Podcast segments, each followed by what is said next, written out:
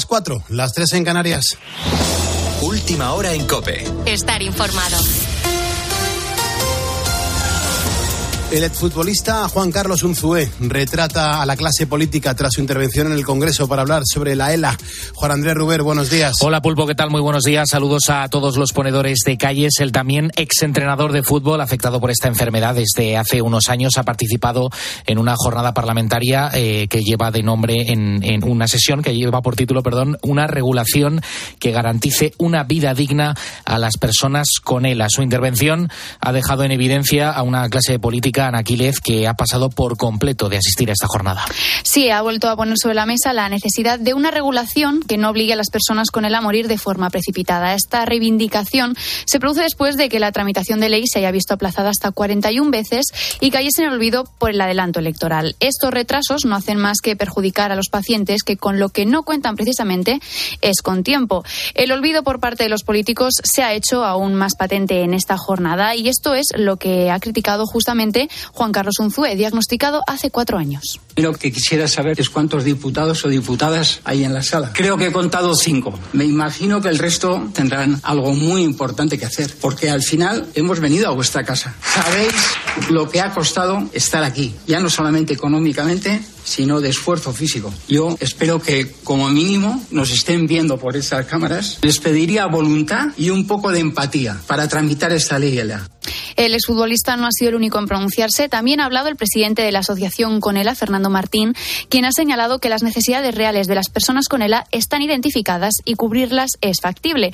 Una jornada que si de algo ha servido es para dejar claro que los enfermos con ELA se merecen una ley que piense en sus derechos básicos como ciudadanos. Una de las cosas que solicitaba Unzue a la clase política, a los gobernantes, es precisamente el derecho a vivir de forma digna, como el derecho a la vida en todas sus fases, empezando por la concepción. De hecho, la plataforma Sí a la Vida, integrada por más de 500 asociaciones, ha convocado la marcha de este año. Va a tener lugar el próximo domingo 10 de marzo. Con esta gran marcha se pretende también facilitar la asistencia desde todas las ciudades de España hacia la capital, a Madrid. Carmen Lavallén. Ni un paso atrás en la defensa de los vulnerables y de la vida y de su dignidad desde su inicio hasta el final. Eso es lo progresista y lo compasivo y no el aborto o la eutanasia, según defienden las más de 500 asociaciones que forman parte de la plataforma Sí a la Vida, cuya portavoz es Alicia Latorre.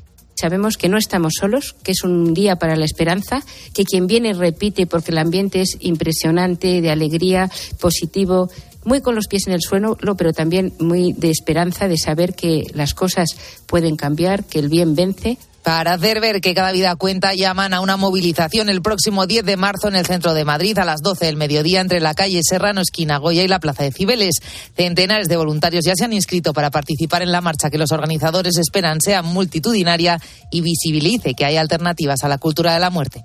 Con la fuerza de ABC. Cope, estar informado. Continúa el análisis de los diferentes partidos políticos sobre los resultados obtenidos tras las elecciones autonómicas gallegas. En el caso del PSOE, Pedro Sánchez se enroca en que todo sigue igual a costa de devaluar el peso territorial de su partido. De hecho, en la Moncloa tratan de disipar dudas sobre su fortaleza y frenar la euforia del popular Alberto Núñez Feijó. Detalles, Ricardo Rodríguez. Pedro Sánchez, enrocado en su hoja de ruta, mantiene el pulso decidido a hacer oídos sordos a la inquietud de sus filas ante la debilidad territorial socialista tras sumar el hundimiento total en Galicia a la pérdida de la mayor parte del poder autonómico y local de mayo. A la defensiva, la Moncloa negaba la imagen de un peso en declive y Pilar Alegría trasladó con ahínco que todo sigue igual a nivel nacional. Esto no es ninguna segunda vuelta de nada. Que el presidente del gobierno hoy es Pedro Sánchez, el líder de la oposición es Núñez Feijó y esto no ha cambiado ni va a cambiar. Estamos como estábamos, defienden desde el complejo presidencial en busca de desactivar las alarmas internas contra viento y marea, sostienen que el PSOE sigue siendo primera fuerza en numerosas comunidades y la pérdida de poder institucional fue fruto de los pactos entre PP y Vox, con los socialistas pendientes de la sucesión en federaciones donde precisamente cayeron sus presidentes autonómicos, Sánchez está estupendo, según relatan sus cercanos, mientras pintan a Alberto Núñez Fijó sometido a una constante revalida.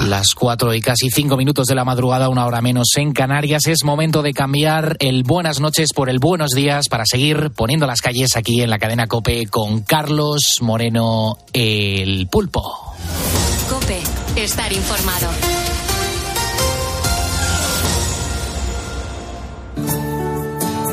Muchas gracias, Juan Andrés Ruber, por actualizarnos la información a los ponedores de calles. Estamos ya miércoles 21 de febrero de 2024.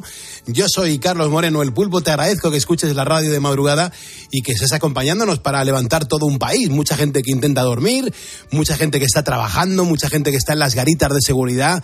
Mi abrazo y reconocimiento absoluto a los vigilantes de seguridad, a los de la placa blanca, por supuesto a los agricultores, que muchos nos están escuchando ahora mismo desde los eh, tractores y de desde los hoteles, hostales, caravanas que están fijadas en la Comunidad de Madrid para esa gran movilización que comienza hoy bien prontito dentro de unas horas.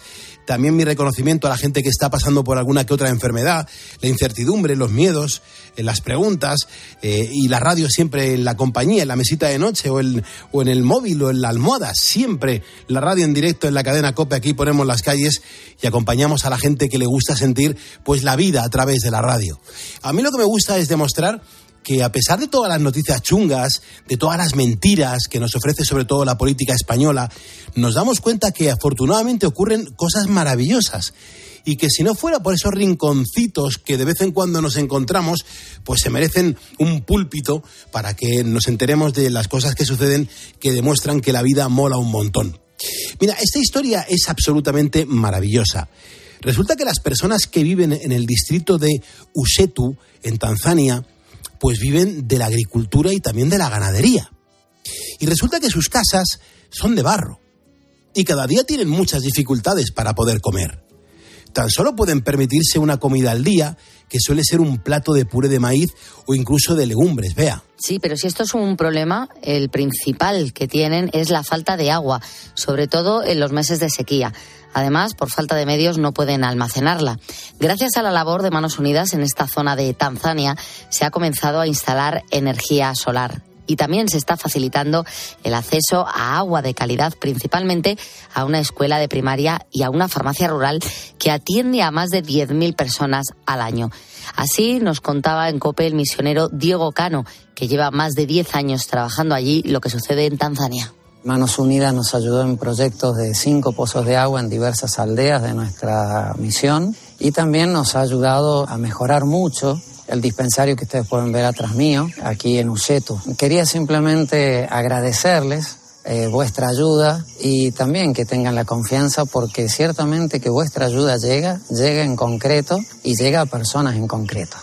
El agua o la falta de ella no es solo un problema en África, también el agua potable es una necesidad en Ecuador, en plena Amazonia. Allí las extracciones de petróleo han contaminado los acuíferos, provocando muchas enfermedades en la población.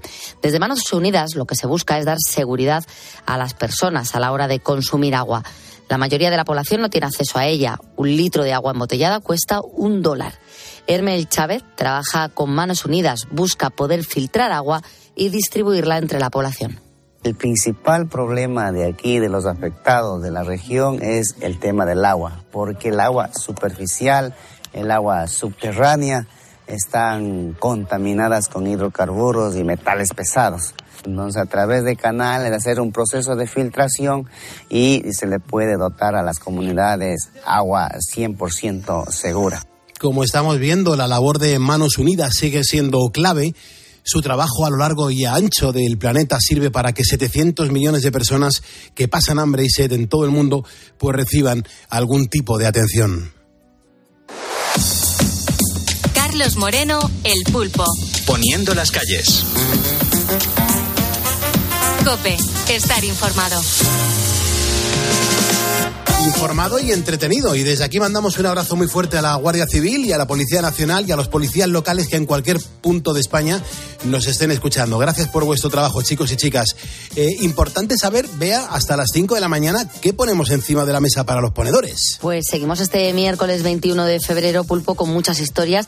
Por ejemplo, vamos a hablar con el catedrático en Historia Medieval, con José Luis Corral, que hoy nos traslada hasta el siglo XVI, hasta los años en los que Francisco Pizarro conquistó Perú.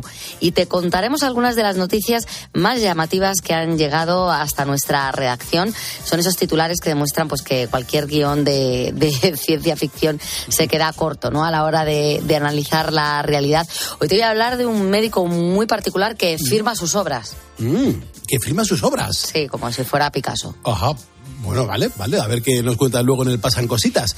En este momento son las 4 y 10, las 3 y 10 en Canarias. Las temperaturas van cambiando. Manu, ¿cómo, cómo viene la jornada? Actualiza la información a los ponedores. Muy buenas noches, buenos muy, días. Muy buenos días, Pulpo. Pues hay que disfrutar de las altas temperaturas de este miércoles porque a partir del jueves los termómetros descenderán en casi toda España. Hoy lucirá el sol en la mayor parte de la península, salvo en el extremo norte, por donde ya se irá acercando un frente que dejará nubes y en Galicia podría incluso llegar ya alguna lluvia por la tarde. Las rachas de viento arreciarán en el suroeste de Galicia y Asturias y en cuanto a las nieblas seguirán siendo persistentes en zonas de Extremadura, el Estrecho y Baleares. Los termómetros, como, como hemos dicho, seguirán marcando altas temperaturas con mínimas, eso sí, en Teruel, Soria y Palencia de entre 0 y 1 grados, pero las máximas superarán los 16 y 17 en casi toda España, con picos de 21 en Albacete y Toledo, 22 podrían alcanzar en Córdoba y Granada y hasta 23 en Murcia. En Canarias rondarán los 24 y 25 grados de máxima.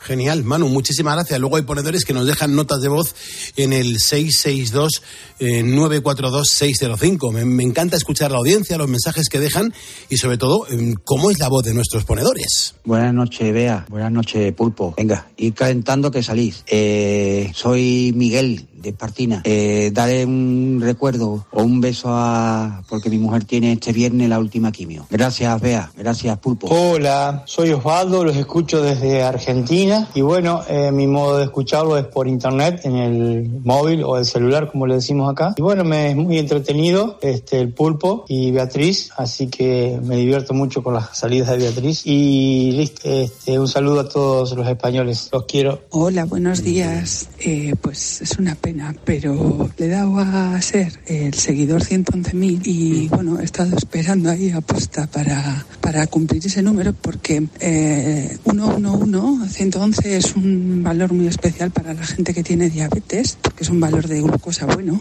Entonces, eh, bueno, cuando sacas eso, pues es el rey de los unos, que se dice. Y me hacía ilusión eh, pues cumplir ese número. En cualquier caso, nada, un saludo a todos. Supongo que mañana cuando nombréis ese tema ya no os oiré porque yo soy de las que se levanta súper pronto y oye más bien el final del programa. Y ahora entro a, a, currar. Pero bueno, que eso, que en el viajecito de casa al curro me acompañáis y me parecéis un programa bastante ameno. Y como un poquito entrañable para, para lo que toca, no sé cómo decir. En fin, un abrazo y hasta mañana. Muchas gracias, qué buena reflexión. Es verdad, lo que sucedió ayer con el tema de los seguidores de, facebook.com barra poniendo las calles fue increíble. Ayer comenzamos, lo digo porque aquí tengo todos los registros de, de todo lo que voy mencionando en la radio, aquí no me pilla nadie. Eh, ayer arrancamos el programa siendo 110.993 ponedores. Eh, el objetivo era conseguir esos siete ponedores para alcanzar ayer los 111.000 seguidores. Eh, es decir, necesitábamos solamente siete personas. Hay días que la gente nos sigue masivamente y hay otros días que la gente no nos sigue masivamente. Esto es normal. Esto sucede en la radio. ¿Qué sucede? Bueno, pues que durante el programa yo fui solicitando echarnos un cable. Esto nos ayuda un montón porque es verdad. Y claro, ¿qué pasaba? Que si Facebook no actualiza el dato, pues yo no voy recibiendo en qué número real estamos. Eh, cuando solicito y digo, oye, que estamos a dos personas de alcanzar los 111.000 ponedores, eh, ya Facebook a mí ya no me deja de dar, no me da más información. Cuando actualicé, cuando me levanto después de dormir a eso de las doce y media de la mañana, le doy al botón y, y me doy cuenta que llegamos a pasar de esos 110.998 que estábamos en ese momento a ser 111.339 ponedores. ¿Qué significa? Que si entran masivamente 400 personas, lo que hace es que debe colapsar el servicio de Facebook y no nos da el dato en tiempo real. Eso fue lo que sucedió. Pero me parece maravilloso que la gente quiera tener su propio número de seguidor en esta red social. Y a mí me encanta que la gente esté tan integrada en este programa de radio, precisamente por lo que decís, ¿no? Que somos un programa diferente. Y somos diferentes porque cada uno de vosotros sois diferentes. Y este programa lo hacemos con la audiencia. Con lo cual, este programa es diferente porque entre todos somos diferentes. Ahora, eso sí, todos somos ponedores. Son ponedores los que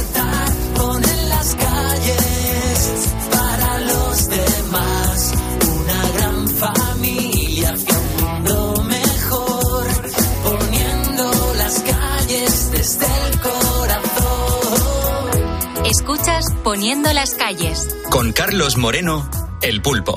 Cope, estar informado. Igual comienzas la jornada en este momento a las 4 y cuarto de la mañana, 3 y cuarto en Canarias. Como sabes, eh, comenzamos a la una y media y hoy el tema del programa es los materiales que nos rodean. ¿Tú sabes de qué están hechos? Enseguida te leemos en Facebook.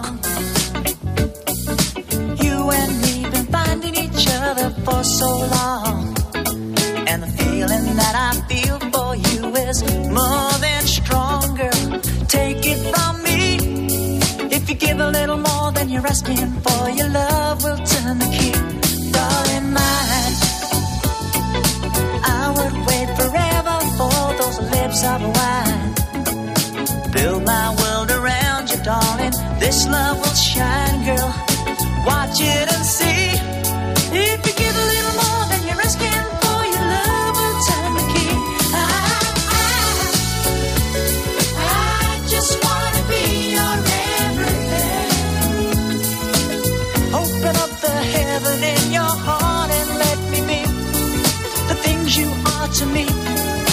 Some puppet on a string.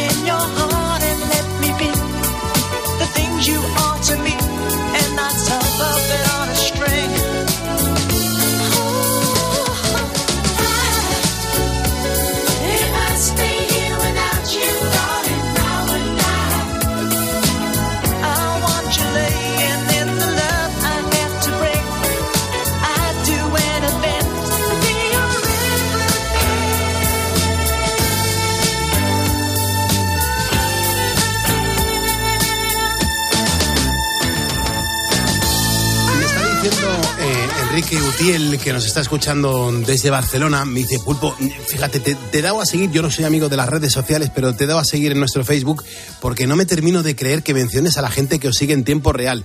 En cualquier caso, me gusta mucho el programa y te sigo desde tu época en la jungla. Eh, maravillosa época de radio, ahora tengo 54 años y me gusta mucho saber que sigues haciendo feliz a la gente.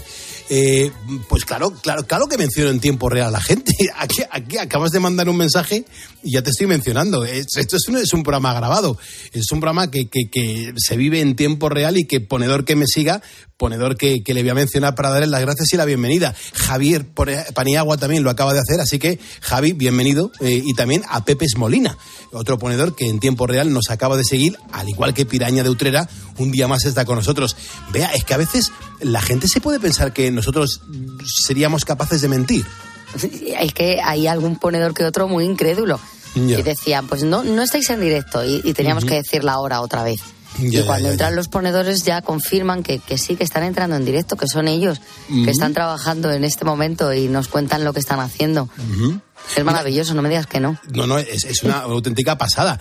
Joseba Madariaga también nos acaba de seguir. Yo creo que Joseba también ha entrado porque quiere mm, darse cuenta de si es verdad o no. O Belén Benito. Belén, ¿cómo estás? Eh, gracias por seguirnos. Y Alberto Neila, otro ponedor que nos acaba de seguir en estos segundos. O sea, uno, demostramos que estamos en directo. Dos, demostramos que somos mucha gente escuchando la radio y que no estamos solos. Y a mí me encanta que la gente, oye, se manifieste y que levante la mano y diga, oye, Pulpo, yo tengo todo el derecho a que me menciones y a que mm, me integres en la comunidad de los ponedores. Así es. Y, y los mencionas, lo único que es cierto que si entran 400 de golpe no se les puede mencionar a todos. No tengo esa capacidad de momento. No, no, ni esa capacidad ni te han dado ese tiempo No, y cállate la boca, porque No, todavía estamos aquí hasta las 12 de la mañana. No nos, da, no nos da tiempo, no nos da la vida, pero siempre procuramos mencionar a cuanto más mejor. Estamos hablando del tema de, los, de, de las cosas que nos rodean, ¿eh? los Y de- materiales que claro, nos del rodean. Material que nos rodea y de lo que tenemos que reciclar. Esteban, Mm. por ejemplo, dice que mm, no lo lleva bien, reconoce que no lleva bien lo de reciclar y que le molesta bastante cuando hay que pagar una bolsa en un comercio. Eh, que tienes que dar los 20 céntimos por una bolsa de plástico para el tema este del reciclaje, cuando lo que me estoy llevando viene envuelto en plástico. Claro, claro. Dice, es pero ¿quién absurdo. tiene que pagarle a quién lo que cuesta una bolsa? Dice, es lo más divertido de este mundo. También Murillo, que dice, yo reciclo todo. Separo según el color de los contenedores. Marrón para el orgánico, el azul, papel, el amarillo, plástico, el verde, vidrio. Y el resto en el gris y las pilas y las bombillas lo llevo siempre a los contenedores especiales que hay en los grandes almacenes, por ejemplo, o en los supermercados. Y También en las marquesitas de los autobuses. Dice, y en estos también hay contenedores para dejar el resto de los aceites. Que, que, que son los contenedores que tenemos, ya que los hemos pagado, utilicémoslo. Di que Claro. sí, di que sí. Muy bien, vea, me parece fantástico lo que, lo que estamos defendiendo hoy en el programa. Chema Santos Fraga, otro ponedor que nos acaba de seguir. Jesús Joaquín Fernández Fernández, otro. Está en Algeciras, en San Sebastián, Maripaz Iruín Garmendia. Gracias, Maripaz. Muchas gracias y bienvenida. Javier Álvarez Eizaguirre y también Alicia Cuño. Ponedores que en tiempo real nos siguen ahora a las 4.21, las 3.21 en Canarias. De verdad que esto es una auténtica pasada ir conociendo uno a uno a los ponedores que nos ayudan a levantar cada día este programa de radio.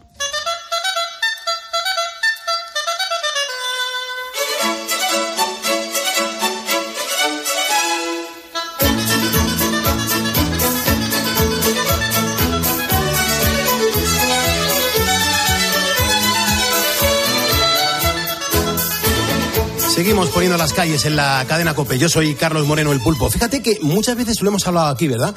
Eh, El viajar. El viajar yo creo que se ha convertido en una opción de ocio que es además asequible a, cualquier, que, a cualquiera que, que ahorre un poco de dinero y que no sea muy exigente con los alojamientos y también con el transporte. Esto es muy importante. Pero hay que decir que hubo un tiempo en que los viajes estaban como solamente en manos de los aventureros y también en manos de los exploradores. Menos mal que hemos avanzado un montón. Yo creo que hoy nuestro espacio dedicado a la historia mm, nos tiene que, situar directamente en el siglo XVI. El personaje que nos visita es Francisco Pizarro, el español que conquistó Perú, y lo hacemos como siempre con, con la ayuda de José Luis Corral. Ya sabes que José Luis es escritor, es catedrático en historia medieval y está hecho un ponedor de calles. José Luis, ¿cómo estás? Muy buenas noches. Buenas noches, Pulpo. Pues razonablemente bien estoy. Sí, sí, es que estamos todos tocados con la garganta, con las alergias y con los catarros, ¿eh? Bueno, con estos mm, cambios tan bruscos del tiempo, pues es normal. Es verdad. Oye, cuéntanos un poco, ¿quién fue Francisco Pizarro? Bueno, fue uno de esos grandes personajes de la historia de España, muy controvertido, muy contradictorio, como cada uno de nosotros, y que conquistó el Perú, conquistó uno de los imperios más grandes, junto con el Azteca y el Maya, el imperio Inca, era uno de los tres grandes imperios precolombinos. Pues fue el conquistador de Perú, eh, un guerrero, un militar, un hombre muy, pues muy, muy henchido de un espíritu guerrero que lo puso en práctica en esta conquista del Perú. Fíjate, me, me llama muchísimo la, la atención eh, cómo, cómo, cómo se convirtió en guerrero, porque este hombre no fue guerrero siempre. No, él había nacido en, en Trujillo, en, este- en la actual Extremadura, en España, y de una familia, era eh, un, un bastardo, era hijo de un hidalgo, por tanto de un noble, aunque de condición no muy, potent- no muy no un potentado, no era muy rico, pero bueno, un noble al fin y al cabo, de la baja nobleza extremeña, y eh, en esa condición de hijo bastardo, pues tuvo que ganarse la vida de jovencito, pues haciendo labores poco apropiadas para su condición nobiliaria. Él quería ser, evidentemente, un destacar en ese ambiente y lo que hizo fue enrolarse en el ejército del gran capitán que estaba combatiendo en el sur de Italia, en Nápoles, en esos momentos, conquistando ese reino para Fernando el Católico. Por tanto, es un hombre que desde muy pequeño tiene ese espíritu militar y sabe que la única forma de ascender en fortuna, en riqueza y en la escala social es participando en el ejército. Se enrola en Italia y una vez que adquiere una experiencia de soldado en Italia ya viajará a América donde hará fama y fortuna de una forma realmente considerable.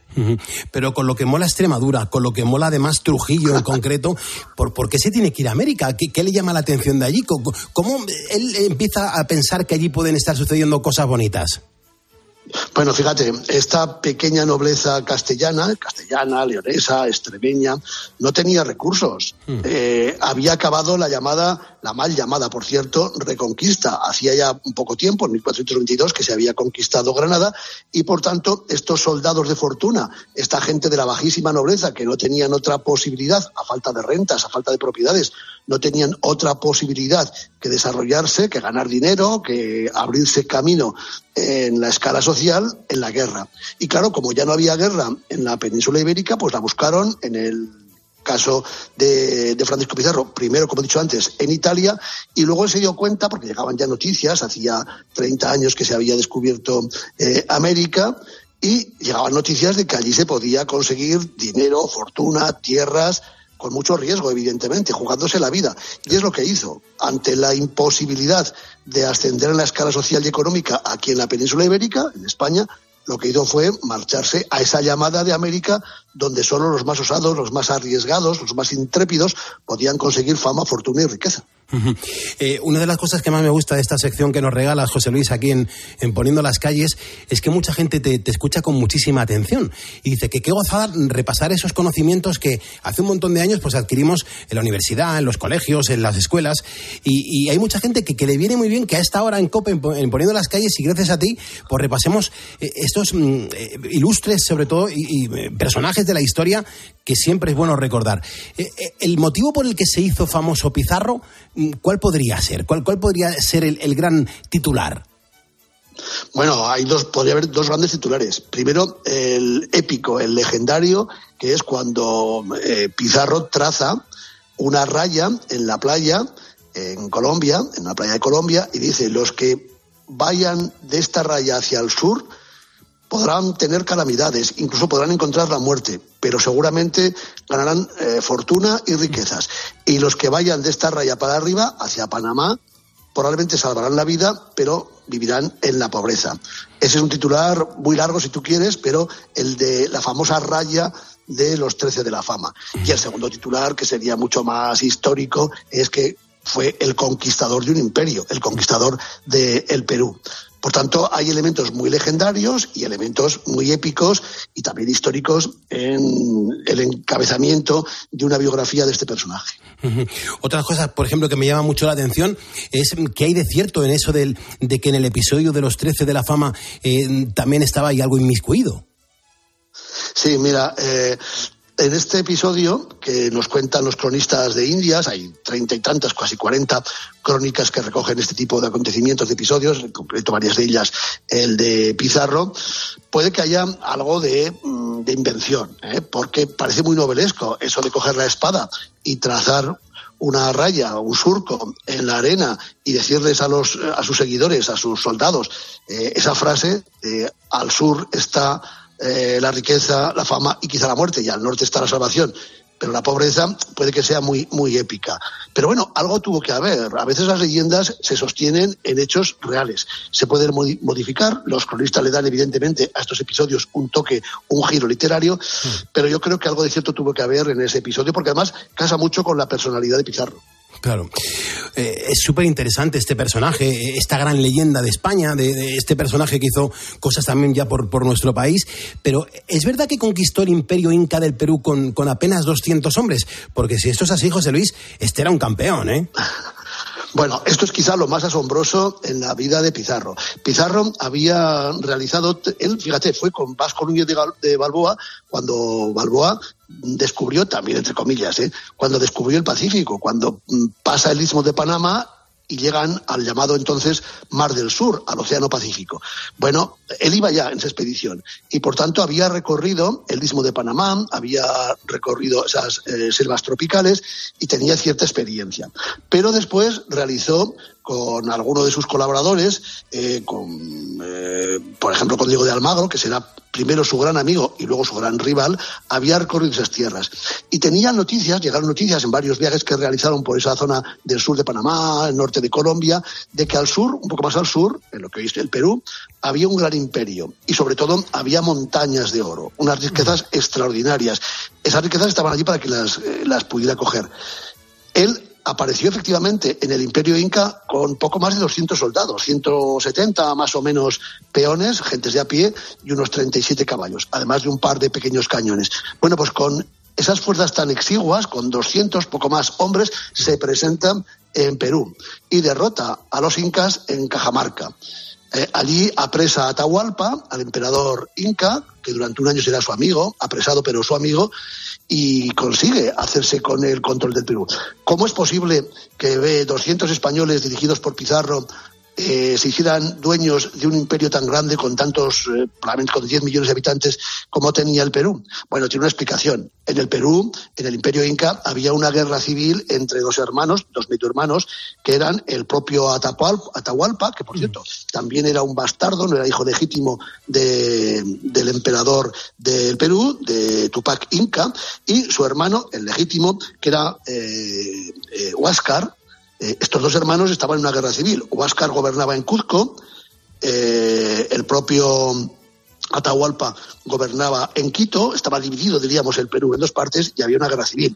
Lo que hizo con muchísima inteligencia militar y política, en este caso, eh, Pizarro, fue aprovecharse de esa guerra civil, ayudarse de los contrarios a Atahualpa, que eran los partidarios de Huáscar, y gracias a esa ayuda pudo derrotar a la mitad del imperio inca. No fue el solo, no fueron solo los 200 españoles, sino que aprovecharon esa rivalidad, esa guerra civil entre los dos hermanos para hacerse con el Perú. ¿eh? Hay que ver la- la- la- lo que es la... Dime, dime. No, lo cual no quita que fuera un episodio mm, realmente militar extraordinario, porque la batalla de Cajamarca que se libra contra los incas, eh, prácticamente esos 200 españoles, es verdad que con armas de fuego, algunos arcabuces, esas dos culebrinas, esos dos pequeños cañones que tenían, causaron estragos entre los incas. Luego, el armamento español era muy superior, imagínate, armas de fuego, espadas de hierro. Los incas llevaban mm, hachas de obsidiana eh, y, poco más. No conocían el hierro, no conocían la rueda, no conocían las armas de fuego. Bueno, y ahí estaba Pizarro, que, que entre, entre otras muchas cosas, además, José Luis, hay que decir que era un gigoló, era, era un tío que ligaba un montón, incluso tuvo una historia de amor con una princesa inca. Eh, ¿Cómo fue? ¿Dónde se conocieron? Eh, ¿A través de alguna red social de la época o cómo fue? Bueno, los españoles ya habían tenido algunas experiencias previas de mestizaje con mujeres importantes del imperio azteca, por ejemplo, o de los mayas. El caso de Hernán Cortés, que tiene relaciones amorosas y vivió pues con, con Malinche durante mucho tiempo, que es una de las primeras mujeres que eh, aprende español y se puede comunicar. Es, de- es la traductora de Cortés, entre otras cosas. ¿no? Bueno, Francisco Pizarro, mm, era, estaba soltero entonces, se enamora, entre comillas, de una princesa, una princesa inca, una hermana de Atahualpa llamada Quisque, eh, Quispe Sisa, a la cual después bautizará con el nombre de Inés. Esta Inés, esta princesa, es hermana de Atahualpa. Atahualpa le ofrece a su hermana al conquistador, pues de alguna forma para congraciarse con él. Esta relación de Francisco Pizarro con Inés fue intensísima. De ahí nacieron, por ejemplo, dos, dos hijos, Francisco y Gonzalo, hijos de Pizarro y de Inés, dos mestizos que tendrán una importancia muy grande en la conquista de, América. Eh, por tanto, es un caso de, amor, de mestizaje de una princesa inca, la hija de un emperador inca, con Francisco, Francisco Pizarro. Y luego tuvieron una descendencia muy, muy interesante, ¿eh? incluso eh, Francisca de... Pizarro y Upanqui. Eh, Pizarro eh, llegó a España, vino a España, tuvo aquí, se casó en España, vivió prácticamente hasta finales del siglo XVI, convirtiéndose, claro, traía una fortuna enorme de su padre, de su familia de América, una de las mujeres más ricas de la segunda mitad del siglo XVI en toda España. Fíjate, te iba a preguntar por eso precisamente, si, si ganó fama, si ganó dinero, si le fueron bien los negocios, si el dinero que ganó allí se lo trajo para España. Y, y fíjate, nos, nos acabas de contestar con este eh, que os ha dado. No, fíjate, le fue tan bien que Francisca Pizarro, ya te digo, es muy rica y construyó ella vino a España, murió en España, vivió en España los últimos años de su vida y tenía tanto dinero que construyó el famoso palacio que está allí en la Plaza Mayor de Trujillo, ese famosísimo palacio en la esquina del descubrimiento, un palacio, uno de los mejores palacios del siglo XVI español, que lo pudo construir la hija de Pizarro precisamente con, con la herencia enorme que había traído de América porque la había ganado su padre.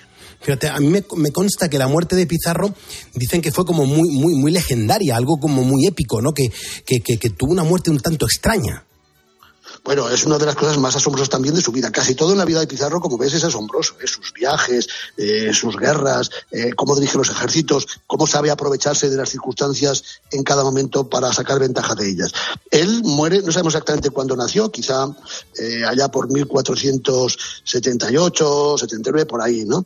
Pero bueno, tenía más de 60 años cuando muere. Él se ha convertido en un hombre muy rico, ha conquistado el Perú, se retira a Lima, que funda él, por cierto. La ciudad de Lima, la actual capital del Perú, en la costa del Pacífico, fue una fundación española, fue una fundación de Francisco Pizarro. Allí se construye un gran palacio, allí está viviendo cuando eh, los, eh, herederos, los eh, seguidores de este personaje, de Diego de Almagro, que como he dicho antes había sido su compañero, su amigo y después su gran rival, al cual ha vencido y ha derrotado en una guerra civil entre españoles, se presentan en la casa de Pizarro, hay un complot tremendo, es el 26 de junio de 1541 y en esa casa de Pizarro en Perú se produce una pelea entre Pizarro y tres de sus criados, de sus compañeros, frente a 20 espadachines enviados por los descendientes de Almagro. Parece ser, según cuentan los cronistas, que eh, murieron los tres amigos de Pizarro, sus tres criados o soldados que estaban con él, pero que Pizarro aguantó en una estancia a espadazo limpio contra una docena larga de, enemigos que lo estaban acosando. Al final lo golpearon, lo cosieron a puñaladas y murió. Fíjate, conocemos eh, su cadáver, se ha estudiado porque se conserva en la Catedral de Lima, una, un estudio forense que se ha hecho sobre él encontró como no menos de 30 eh, golpes de espada en distintas partes del cuerpo de Pizarro. Y además, igual que cuenta un cronista, cuando estaba ya prácticamente muerto en el suelo, uno de los atacantes cogió un jarro, un jarrón de cerámica y le dio con él en la cabeza, fragmentándole el cráneo. ¿Y tiene el cráneo fragmentado? Por tanto, este episodio tan tremendo de espadachines casi, de películas de, de, de D'Artagnan, que nos cuentan estas, estas crónicas, parece que así lo están testificando los restos óseos, el cadáver de Pizarro, que fue cierto. Por tanto, una muerte luchando con la espada contra un montón de, oponentes. Es impresionante. Yo no sé, fíjate, a estas alturas de, de, la charla que estamos teniendo aquí en Poniendo las calles en la cadena COPE, eh, José Luis, si, si, si este hombre, si, si, si este, bueno, gran personaje de la historia en España, este Francisco Pizarro, ¿Fue realmente un héroe o fue un villano? No sabría entonces cómo calificarle. Bueno, visto desde el siglo XXI, podemos hacerlo héroe o villano según la perspectiva que nos apetezca y según nuestro punto de vista. Yo creo que hacer juicios de valor de gente de hace 500, 1000 años, desde juicios de, desde los valores que tenemos en el siglo XXI, es un error. Porque evidentemente podemos hablar de feminismo en el siglo XVI, pero es un error. Podemos hablar de héroes o de villanos desde nuestra perspectiva. Yo creo que hay que quedarnos con la historia y juzgar a gentes del pasado desde una perspectiva exclusiva del presente, como digo, es muy complicado. Para unos era un héroe, que hizo estas hazañas militares asombrosas.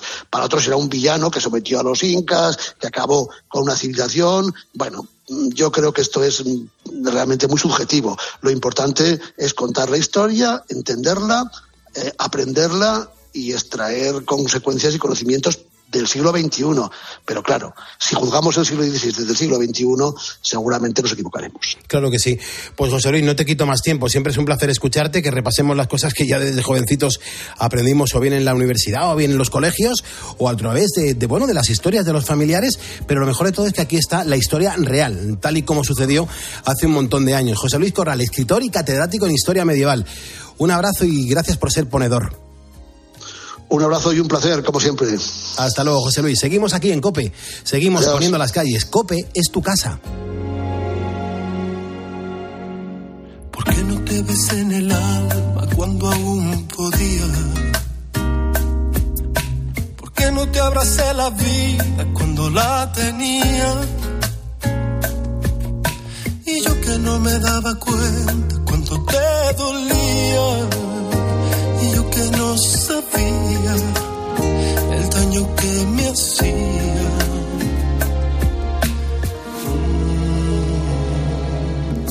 Como es que nunca me fijé que ya no sonreías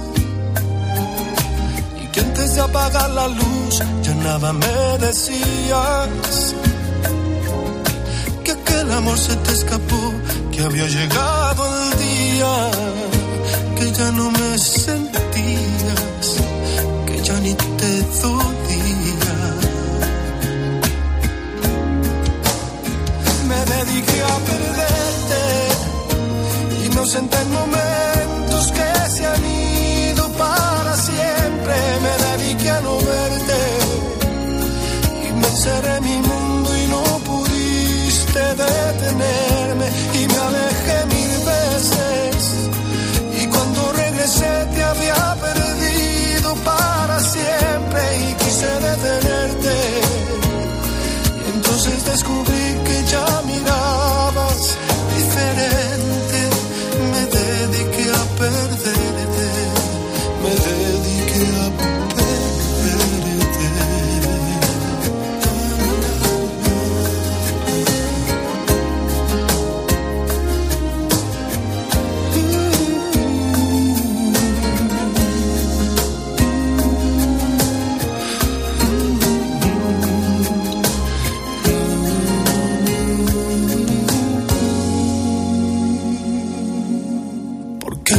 llené de mí cuando aún había tiempo? ¿Por qué no pude comprender lo que hasta ahora entiendo? Que fuiste todo para mí y que yo estaba ciego. Te dejé para luego este maldito ego. Me dediqué a perderte ausenté en momentos que se han ido para siempre. Me dediqué a no verte y me encerré en mi mundo y no pudiste detenerme y me alejé mil veces y cuando regresé te había perdido para siempre y quise detenerte. Entonces descubrí que ya mirabas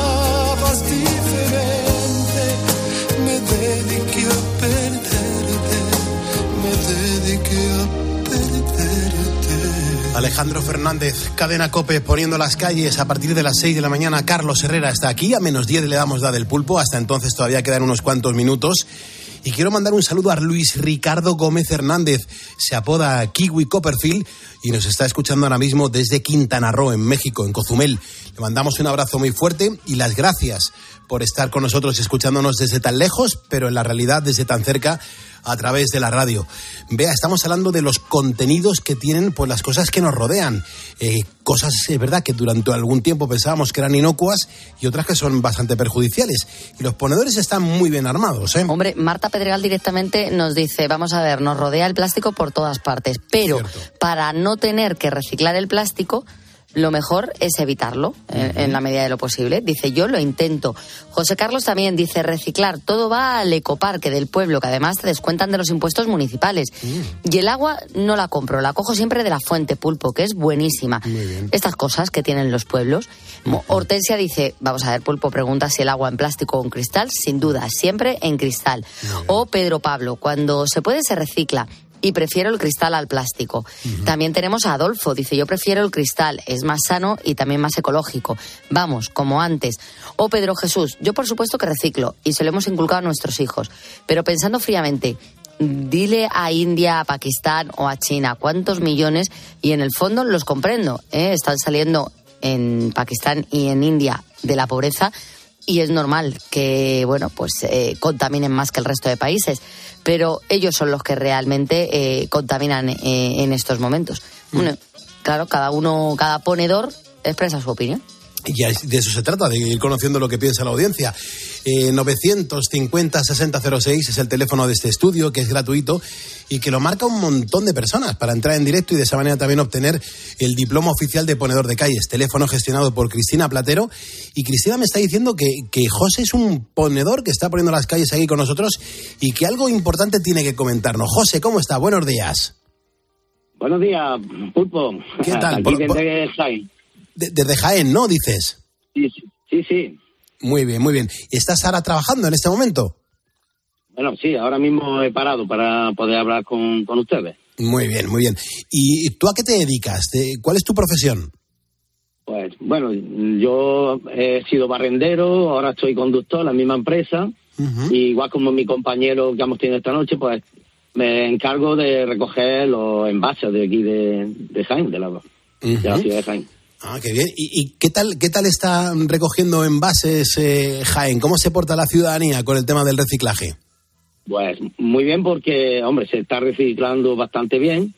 Y, y, bueno, lo que sí quisiera decir es que verdaderamente se, se lleva y se recicla lo que cogemos. Aquí, en- que esté tranquilo todos mis paisanos de aquí de Jaén que, que el ayuntamiento y la empresa lo está haciendo correctamente. ¿Y la, la población deposita bien los, eh, los elementos en, en los correspondientes cubos, en los iglús? ¿Lo hace todo bien? Ay, Carlos, ojalá lo hicieran bien. Es difícil, es difícil, ¿no? Pero y una impotencia, porque cuando yo vacío el, vacío el contenedor y veo que hay cartones y hay otras cosas que no debe de haber, o botellas en el envase, ¿Qué pues haces? uno se siente también apenado, ¿no? Se siente apenado de, de que, bueno, su ciudadano pues, no sepa utilizar correctamente los contenedores. Mm, Allá es la clave, José, eh, que el ciudadano no sepa. O, o- o tenemos mala fe, o, o también quizá por comodidad mm, lo dejamos en el primer... mm, bueno, vamos, vamos a pensar que no, no, no entiende realmente lo que se debe de clasificar. Qué, qué pena, ¿no? Porque iría todo mejor si, si la gente lo hiciésemos bien. Ojo, que yo también puedo estar cometiendo muchos errores, ojo, no digo nada, pero mm, la gente sabría que, que si lo hiciésemos todos bien, las cosas funcionarían mucho mejor. Claro, claro, y sería más económico hacerlo, porque claro, eh, hay un costo cuando no se recicla correctamente. Date cuenta que es una, un residuo que está clasificado, ya es por sí, entonces no se tiene tanto cuidado en, en, bueno, en, en- vamos, confía en que lo van a hacer correctamente. Y, y si tú ves, por ejemplo, a un ciudadano que lo está haciendo mal, eh, ¿tienes autoridad como para decirle, oiga, eso no se deja ahí? O, o- o de momento la, la legalidad no, no nos permite ni siquiera llamar la atención. Bueno, de, de momento vamos a dejarlo que, bueno, que no se debe de decir. Bueno, si lo veo in situ, pues sí le digo, mira, por favor, eso no se puede colocar aquí. Eh, El, comentar lo que ha comentado esta noche, lo de, eh, lo de los ce- ceniceros y lo de las colillas. Ah, sí, a mí sí, me pasó sí. que cuando yo era barrendero, cuando era barrendero, pues en, los semáforos había la costumbre de que tiraba las colillas. Yo me acercaba con mi cepillo, mi pala, y de- muy amablemente, buena- buenos días, ¿ha terminado usted? Y lo recogía delante de él y le miraba directamente al ojo y como que directamente decía, perdona, perdona, perdona, no me he dado cuenta, un acto reflejo que muchas veces tenemos, ¿no? Es verdad, es que. José lo, lo- lo que está comentando, lo digo, José, más que nada para el oyente que se haya incorporado ahora, que es que antes contaba algo que he vivido yo en la superficie de un, de un parking subterráneo, en un supermercado, que una familia, eh, papá y mamá, delante de los hijos, se bajaron del coche y pues uno de los dos, o papá o mamá, eh, directamente vaciaron un cenicero lleno de colillas eh, delante de los hijos en el propio suelo. Entonces a mí me llamó muchísimo la, la atención y digo, madre mía, se hacen esto delante de los hijos, esos hijos, eh, ¿qué- ¿cómo serán el día de mañana, no? Entonces, eh, esto es verdad que nos ha tocado, lo está comentando mucha gente. Eh, Es que esto hace daño verlo, ¿verdad? Mm, impotencia de, de verdad de que no se tenga en el siglo XXI como estamos que no no tengamos el acto moral de decir eso está mal que tengamos que, que, que a través de pues, las redes sociales o, o la radio com- com- comentar estos sucesos que, Desahogarnos. lamentables Desahogarnos. Sí, claro, esto no tiene denuncia, ¿no? Tú, tú ves a una persona que hace eso, no puedes hacer una foto y, y- y presentar una denuncia, o eso mm, ni siquiera es denunciable. pues yo creo que sí se podría denunciar. De hecho, aquí cuando hay se depositan bolsas en horas de- inadecuadas, yo sé que mi encargado ha investigado a quién son para llamar la atención y, y si sigue haciéndolo, pues como hemos comentado también esta noche, se coge, si hay una servilleta donde pone un comercio o algo, se le llama a la policía local y se, se toma pues, Se constancia y se da la, exactamente la correspondiente denuncia. ¿no? Claro, qué bueno. José, ¿qué pasa? ¿Que nos escuchas habitualmente o, o ya has caído aquí por casualidad? Sí, no, eh, eh, hoy escucho bastante noches, eh, te puedo tener, eh, me tener que disculpar porque he estado de vacaciones y el tiempo que me, me ocupáis durante la noche me lo ha ocupado mi señor. y, Ah, o sea que hoy he llamado por primera vez y he tenido la suerte que, que me habéis cogido el teléfono y os puedo comentar. Qué bien. Y de verdad que, que me gusta mi trabajo, estoy contento de, de poder ayudar a la ciudadanía de Jaén en este servicio y, y con- bueno, pues, poniendo las calles. Di que sí. Pues escucha- eh, claro que sí. Escúchame una cosa, eh, José, yo te doy las gracias, al igual que a Diego, el ponedor anterior que nos ha llamado, que estaba en la recogida selectiva de basuras por las calles de Málaga, ya nos ha mandado la foto con su camión de, de recogida de basura. Si tú haces lo mismo, José, junto la foto de, de este ponedor de Málaga con este ponedor que eres tú, José, de Jaén, y os pongo en Facebook para que os vea la gente cómo sois, cómo, cómo sois de, de naturales y de reales, que nos ayudáis a que tengamos las cosas mu- mucho mejor y más limpitas, que tenéis una responsabilidad increíble y además que os agradecemos vuestra labor. Pues claro que sí. Si ahora tu compañera me dice cómo hacerlo, te lo mando. Ujú. Ahora, ahora Cristina Platero te dice el WhatsApp donde nos tienes que mandar la foto y yo me encargo de subirla personalmente y, y así os comparto la foto y ya verás la cantidad de mensajes bonitos que os deja la audiencia. De acuerdo. Muchas gracias. por- José, te mando el diploma oficial de ponedor de calles. Cuídate mucho, ¿eh? Sí, sí, y por hacernos no solamente agradables, sino también culturizarnos por todos los medios, el doctor que también nos ayuda y bueno, y podemos saber más de, de todos los temas. Darle más utilidad a la radio todavía, ¿no? qué bien, qué Sí, bien. exactamente, exactamente. Qué bien, José. Eh, espero que estés notando el abrazo que te estoy dando en este momento, ¿eh? Uy, sí, sí. No, ah, no apretes tan fuerte, no apretes tan fuerte, que estoy muy delgadito, un poca cosa. Cuídate, José, que te vaya muy bien. Gracias, hermano. Un abrazo para todos, todos los oyentes y para todo el equipo. Qué maravilla. Muchísimas gracias. Qué, qué pasada de audiencia, qué pasada de ponedores, cada uno en su responsabilidad y que encima tienen la generosidad de compartirlo con nosotros. Son las 4.52, 3.52 en Canarias. Yo no sé ahora mismo, ponedor, si, si también os ocurre a vosotros, pero es normal que ya a mitad de semana, estamos a miércoles, pues empecemos a notar los, los efectos del cansancio. Y es que cuando duermes por el día, eh, el sueño no es tan reparador como por la noche. Y es que esto es así, es una ley, esto es así. Y, lo bueno es que desde hace un tiempo, pues yo aquí te cuento una solución que funciona. Si a mí me funciona, imagínate a ti que será mucho más ordenado que yo. A mí esto me ha cambiado la vida porque me permite dormir antes y después del programa, con lo cual en el sumatorio global me duermo al día entre 7 y 9 horas todos los días. Bueno, pues esto lo ha conseguido el laboratorio español Ahora Health han creado el kit de los ponedores. Es una edición limitada que combina la fórmula de sus productos ahora día y ahora noche y lo hacen sobre todo para disfrutar pues de una jornada llena de energía con ahora día y después descansar muy bien al meternos en la cama con ahora noche. Este cofre también lo puedes encontrar en la página web ahoralife.com, ahoralife.com, recuerda escribir ahora sin H y ahí vas a poder encargarlo, ahí te lo van a poder enviar a tu casa. También se lo puedes pedir a tu farmacéutico. Oye, necesito el kit de los ponedores, lo que anuncia el pulpo en la cope.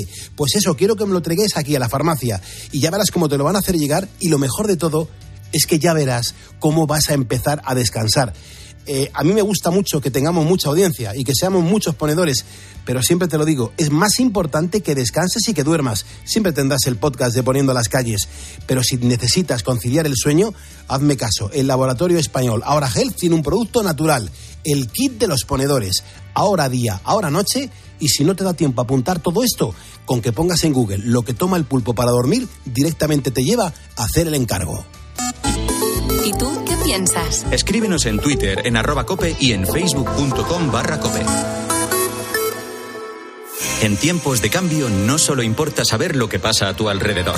Ahora mismo hay en España unos 170.000 bares, pero fíjate, son 8.000 menos que el año anterior. Y donde más están desapareciendo es en los pueblos, especialmente en Castilla y León y Galicia. Sino también cómo te afecta. Cómo te afecta.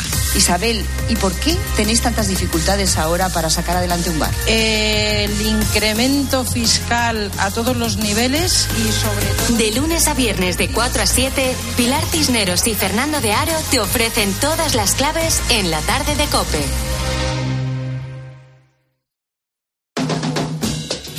...4.54, hora menos en Canarias. Vea, te, te quiero presentar a uno de los ponedores que nos ha mandado pues eh, en el WhatsApp eh, quién es, que, de dónde está y por qué nos escucha.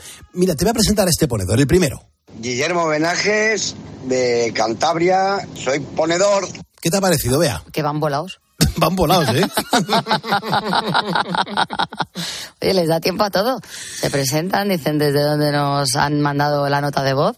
Es algo maravilloso. Pero eh, creo que hay otro ponedor, Pulpo, que también ha decidido eh, mandarnos un mensaje para presentarse. Anda. Buenos días, Pulpo. Hola. Que te mejores. Soy Roberto de Renedo, Cantabria. Venga, un saludo y a seguir en la ruta. Hasta luego, Mari Carmen. Le falta eso- decirnos. Claro, es que es un no parar, vea. O sea, esas son las tarjetas de presentaciones de los ponedores. Es como levantar la mano y decir, eh, que yo me llamo tal, que soy ponedor y que también os estoy escuchando. Me encanta. Vea, te presento al tercero. Hola, buenos días a todos los oyentes de Poniendo las Calles. Que yo también me llamo Daniel y lo bueno abunda leche. Venga, soy ponedor. Daniel. maravilloso, ¿eh? Qué nombre Eh, tan bonito. Es que maravilloso, por favor. ¿Y cómo que se presentan? En siete segundos. No le ha hecho falta más. Nada, nada, que podías haber dicho, Jolín, pues le podía haber dedicado 11. No, no, no, en 7 lo ha hecho. No gastas nada de teléfono. No te metes con nadie. no, desvelas tu identidad en cierta manera, porque realmente no sabemos si realmente te llamas así. Pero lo importante es que, oye, aquí te presentas. Te has presentado y ya sabemos cómo te llamas y desde dónde nos escuchas. Te tenemos fichado. Tenemos también a un cuarto ponedor que ha dicho, pues voy a salir del anonimato. Soy José Luis de la Almunia y soy ponedor, soy ponedor diplomado, que lo sepas, pulpo. Venga, un abrazo. Qué Mezclan ya hasta presentaciones y placas. Ujú. Es impresionante. Aquí se presenta la audiencia. O sea, yo no creo que haya muchos programas de radio en el que los ponedores, la audiencia, tenga su espacio para decir, oye, que yo soy tal y yo también escucho este programa, ¿eh? Y, y también trabajo de noche y aquí estoy, en el lío. Esto es maravilloso. Bueno, son las 4.56, las 3.56 de la mañana en las Islas Canarias. Los miércoles a esta hora lo que hago es proponerte un juego.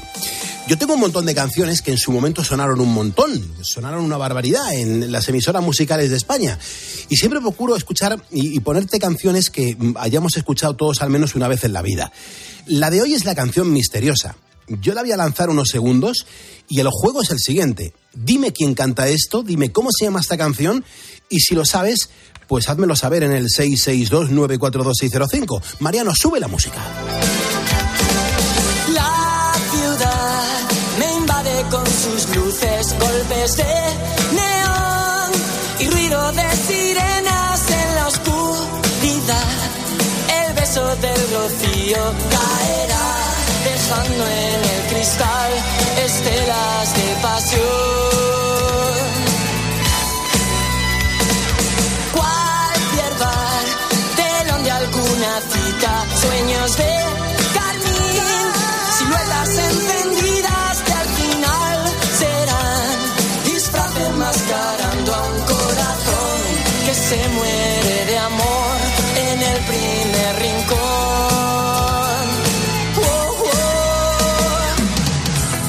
La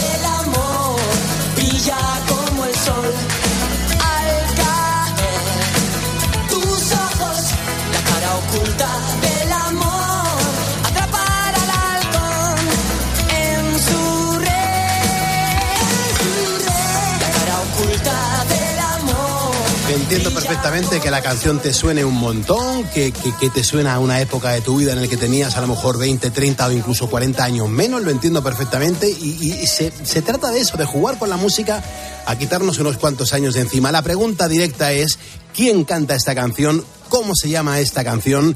Dímelo en el 662-942-605.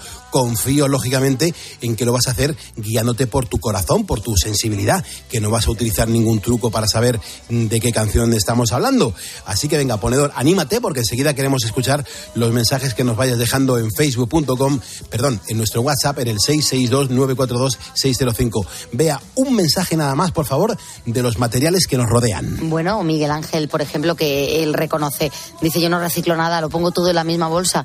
Dice, es que no me gustaría dejar sin trabajo a las personas que están en la planta de reciclaje. Pues no, Miguel Ángel, hay, hay que reciclar. Es verdad, así se trata de reciclar y de echar un cable. Por cierto, aprovechamos y mandamos un saludo bien fuerte a la gente que está en los residuos urbanos de todas las ciudades, escuchando, muchos escuchando la radio en este programa, en la cadena Cope, y os mandamos un abrazo bien fuerte y, oye, absolutamente reconocidos por vuestra labor. En directo estamos poniendo las calles, vamos a actualizar la información y recuerda que a partir de las 6 de la mañana, Carlos Herrera está aquí, en Cope.